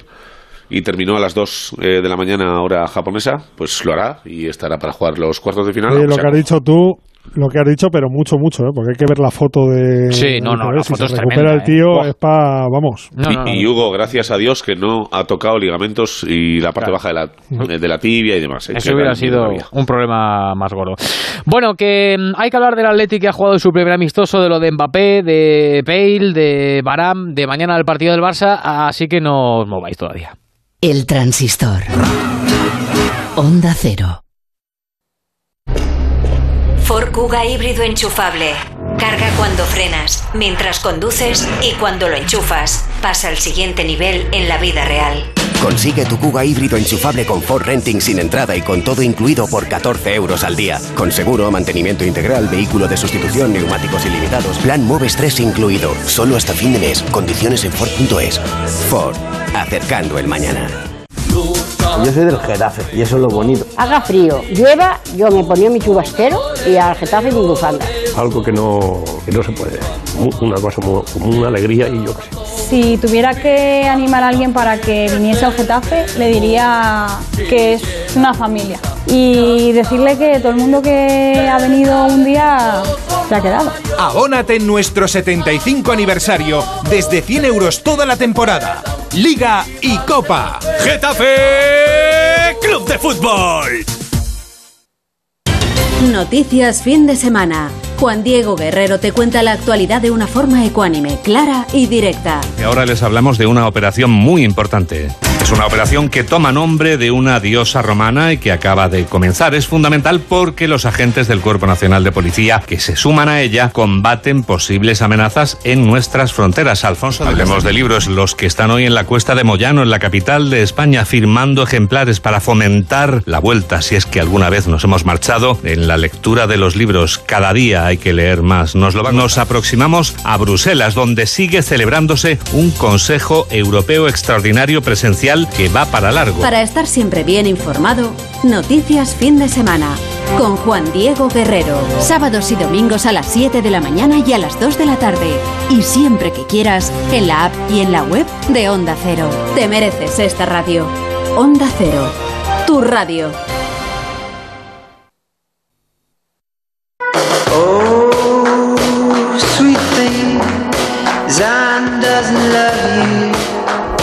15 minutos a- para la una, 15 minutos nos quedan de este transistor. Eh, ¿te ha gustado el Atlético de Madrid esta tarde eh, ante el Numancia en ese clasicazo de toda la vida? Quizá un resoplido más o menos te pueda definir. Yo Hmm. creo que ha sido un partido De estos de pretemporada, ¿no? Sí, no, pero además pretemporada de año raro, ¿no? De que no tienes la mayoría de la plantilla, que juegan muchos chavales. Encima ha empezado la cosa con, con el positivo de Condopia, que era un futbolista al que yo tenía muchas ganas de ver porque creo que este año va a ser un hombre importante en el Atlético de Madrid y no ha podido jugar y no va a poder durante un tiempo hasta que, bueno, pues evidentemente eh, pase los test y deje de tener el, el virus. Eh, pero bueno, al final yo creo que, mira, hemos visto Rubiano a los tres minutos de partido porque el hijo pequeño de Simeone ha debutado hoy con el Atlético de Madrid. Es que es un Eh, cholito en toda regla, ¿eh? En la jugada lo hemos visto. Un sí. cholito jugando delantero, además. El tío presiona, muerde, pone el cuerpo y, bueno, pues ha conseguido darle la asistencia a Mario Soriano, que ha significado el primer gol del Atlético de Madrid. Después ha empatado el Numancia. La segunda parte, incluso el equipo ha ido un poquito a menos. Eh, hemos visto algunos detalles de- del chico que ha fichado nuevo el Atlético de Madrid, Marcos Paulo, el, el brasileño, pero que para mí todavía está muy verde para el Atlético de Madrid, para lo que quiere Simeone. Mm. Así que va a tener que hacer, como decimos siempre, mucha mili para Sí. si quiere jugar en el Atlético de Madrid. Detalles tiene, pero yo creo que para jugar en el Atlético de Madrid le falta todavía eh, bastante al chaval. Y ha acabado ganando el Atlético de Madrid los penaltis porque tenía que haber un ganador, porque había un trofeo, el memorial de Jesús Gil y Gil. Así que, bueno, pues primer partido, ya te digo que en estos partidos pocas, pocas, pocas conclusiones puedes sacar porque son muchos chavales, pero sí que ha habido algún jugador. A mí, por ejemplo, eh, la primera parte de Germán Valera me ha gustado mucho, que es un chico del año pasado, además, en Tenerife que creció bastante. Me ha gustado Juliano, me ha gustado Ricard eh, Sánchez en la, en la primera mitad. Bueno, alguna, algún detallito sí podemos sacar del Atlético de Madrid. Mm, Oye, de lo de eh, Griezmann, eh, sin novedades, hemos escuchado al presidente decir que no hay negociación. Bueno, lo que venimos contando en Onda Cero, que de, de pasar algo pasará a finales de agosto. A ver, es partida de cartas. Yo me acuerdo cuando empezó todo esto te dije que, que para mí no era culebrón del verano y que era una cosa que se iba a resolver rápido porque el Barça tiene que resolverlo rápido. Porque si el Barça quiere escribir a Messi tiene que sacar a Griezmann. Por eso yo entendía que eso se iba a ir rápido. A, Me- a Pues es Messi que bueno, aquí a cada uno... los otros cinco. Claro. Sí, claro, claro, pero y, y, como bueno, pues esto se va alargando y el Barça también está en Yo su soy Griezmann. papel y Yo- de- Hugo, yo soy Grisman y sabiendo que si de mí depende que Messi se quede o se vaya del Barça, no me voy del Barça. claro, pero bueno, mira, Messi se pira lo- yo lo- soy el capo del equipo. Así de claro. Sí, pero lo estamos, lo estamos hablando muchas noches aquí en el Transistor, dice José Agustín. ¿Tú te quedarías en un equipo mm, sabiendo que eres la responsabilidad que la gente sabe que por ti se ha- no ha podido inscribirse a Messi o que no ha podido seguir en el Barcelona? Bueno, para mí Griezmann es un tío que tiene la personalidad para afrontar eso, ¿eh? si se queda en el Fútbol Club Barcelona. Pero sí que es una sensación un poco rara. Yo creo que queda mucho verano y bueno, pues eh, es que todo esto siempre lo decimos, Rubén, no está en manos del Barça. El Barça es el que tiene que mover, el Barça es el que tiene que hacer. En el Atlético de Madrid siguen pensando lo que hablaron en su momento con Griezmann. Griezmann les ha dicho: si yo me voy del Barça es al Atlético de Madrid. Con lo cual, con esa baza, con esa mano, en la, eh, con esa carta en la mano, el Atlético de Madrid puede esperar todo lo que quieras. De hecho, de momento va a esperar y ni va a sacar a Saúl ni va a fichar al 9 porque está esperando. Si se rompe del todo y no hay ninguna manera, o Griezmann quiere aceptar otra oferta o no se va del Barcelona, entonces el Atleti se moverá, pero de momento no se va a mover. A ver, por alusiones que está eh, al otro lado también José Agustín Gómez. Hola José, eh, buenas noches. Hola, muy buenas noches a todos. ¿Algo que Os comentar al portada- respecto? Sí, os leo la portada del diario Sport mañana. Titular: Griezmann se enroca. El delantero francés le comunica al Barça que solo abre la puerta a una salida si se marcha al Atlético de Madrid. El futbolista rechaza cualquier otra oferta y el club blaugrana no descarta que deba quedarse si desde el Wanda no mejoran su propuesta. Sí, pues viene a, a confirmar lo que... Viene a corroborar lo que estamos diciendo. Efectivamente, que si Griezmann se va a algún sitio es única y exclusivamente al Atlético de Madrid y que si no se queda en el Barça. Por ahí decía Hugo que tiene el Atlético de Madrid la sartén por el mango. En fin, eh, Huguito, yo creo que por hoy ya te puedo dejar que te vayas a Pero tus yo, yo te- quehaceres. yo tengo una duda. ¿El, Sí, el Pereiro. Atlético de Madrid ha hecho algo que yo no sepa y eh, eh, puede fichar, escribir sueldos de la Virgen y el resto no? ¿O me he perdido algo? No, no. Ah, No vale, vale, puede. si es que no, no, pues ya está. Pero, pero escucha, eh, Pereiro, pero el Barça tampoco puede mantener a Griezmann si quiere escribir a Messi. Claro, si es, que, si es que es lo que No, no, venimos ya, ya, pero... eh, En fin, eh, que seguirán los capítulos. Hasta luego, Huguito.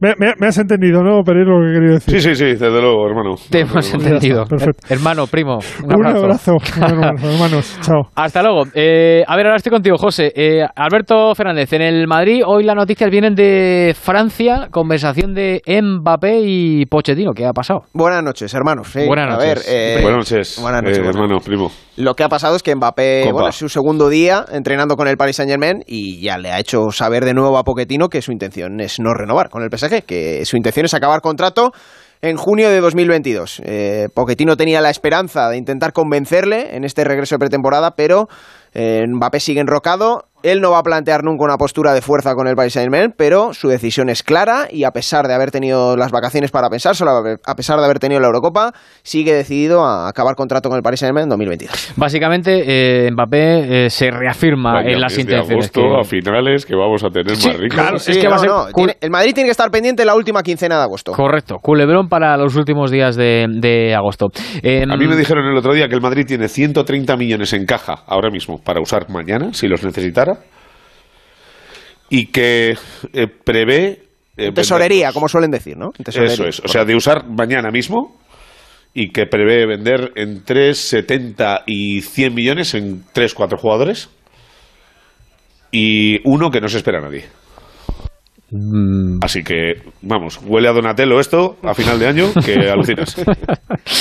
Eh, oye, lo de Benzema eh, Sí. ha dado positivo, lo confirmaba el club esta mañana, asintomático, ¿no? Sí, a ver, lo bueno, mm, dentro de que esto no es nada bueno, pero que se ha detectado estando en Lyon, así que Benzema va a guardar cuarentena. Mm. Yo estimo una semana, ocho días que hasta que dé una PCR negativo y pueda volver el, el francés, que hoy se tenía que haber reincorporado con, con el resto de internacionales, Rubi, que eh, se eliminaron en octavos de final en la Eurocopa.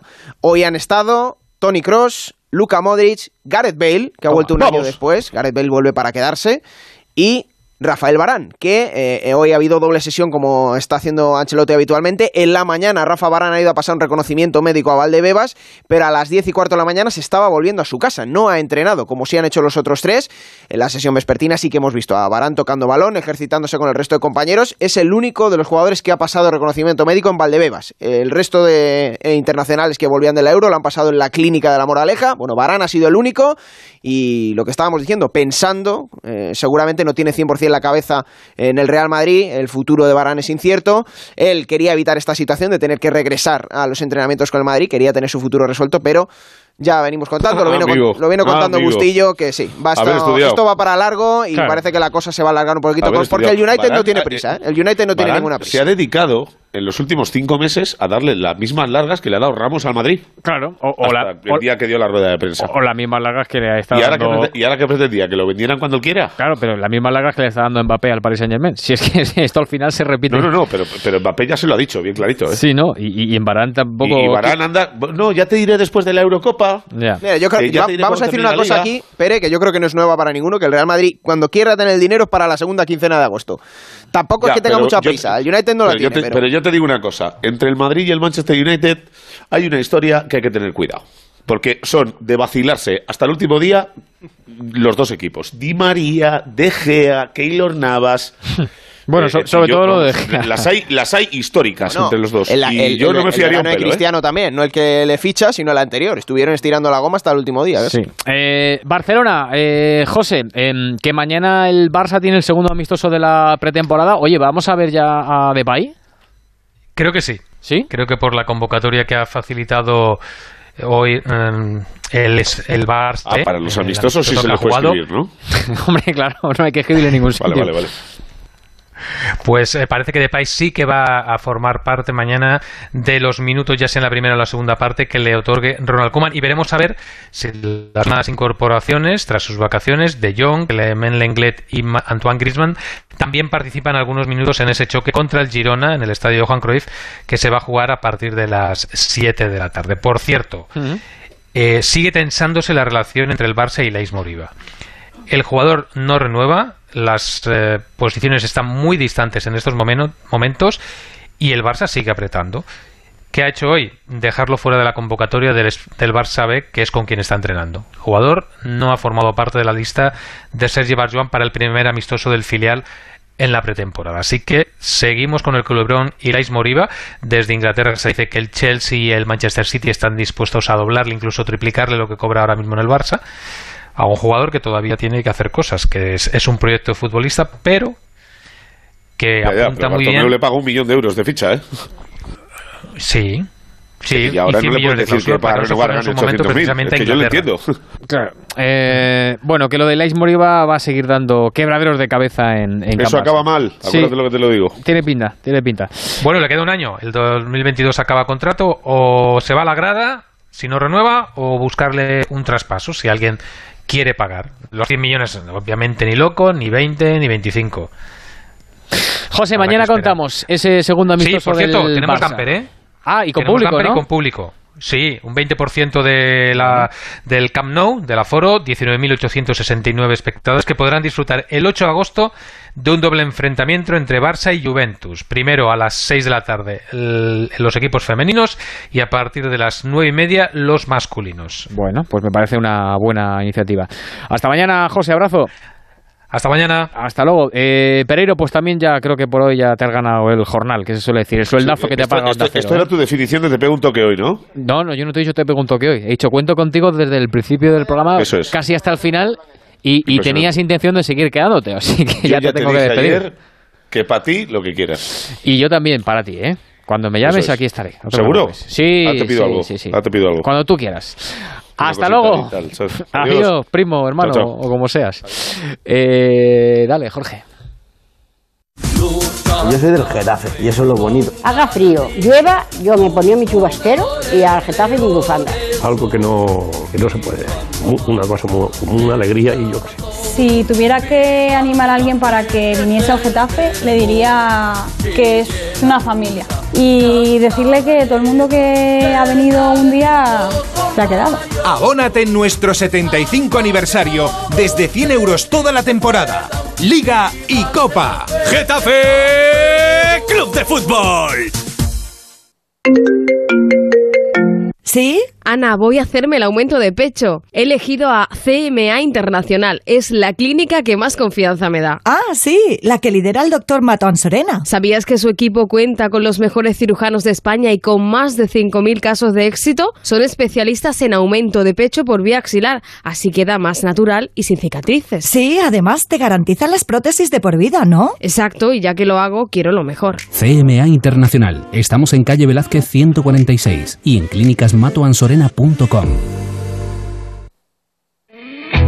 De cero al infinito con Paco de León. Bienvenidos a esta cita semanal con el conocimiento, con la ciencia, con la historia, con la música. Un programa diferente para gente curiosa. Un programa interesante y ameno sobre ciencia y actualidad. Temas tratados con rigor y cercanía. Buenas noches, doctor. Buenas noches y mis felicitaciones al personal que ha hecho la documentación, porque realmente habéis sintetizado en unos minutos la esencia de la especialidad. No sé si copiarlo para las próximas memorias que tengan que elaborar. De cero al infinito, con Paco de León. Los sábados a las 4 de la madrugada y siempre que quieras, en la app y en la web de Onda Cero.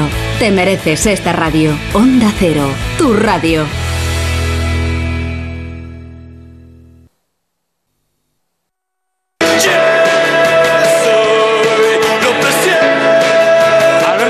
Nos pilla el toro. Bueno, mira, nos hemos dejado que el Villarreal ha suspendido sus tres próximos amistosos de su stage en, Ast- en Austria por detectar dos casos positivos en COVID. En el Rayo, Luis Advíncula ha viajado a Argentina para cerrar su fichaje por Boca Juniors.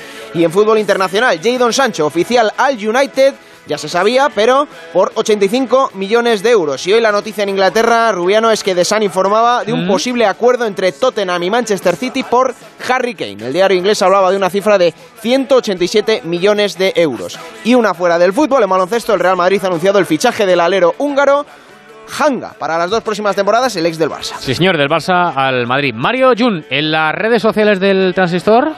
Hemos preguntado cuántas medallas crees que conseguirá España en los Juegos Olímpicos. De 10 a 20 lo cree el 44% de la gente, el 37% de 0 a 10 y los más optimistas un 19%, 20 o más medallas. Bueno, no está mal, no está mal.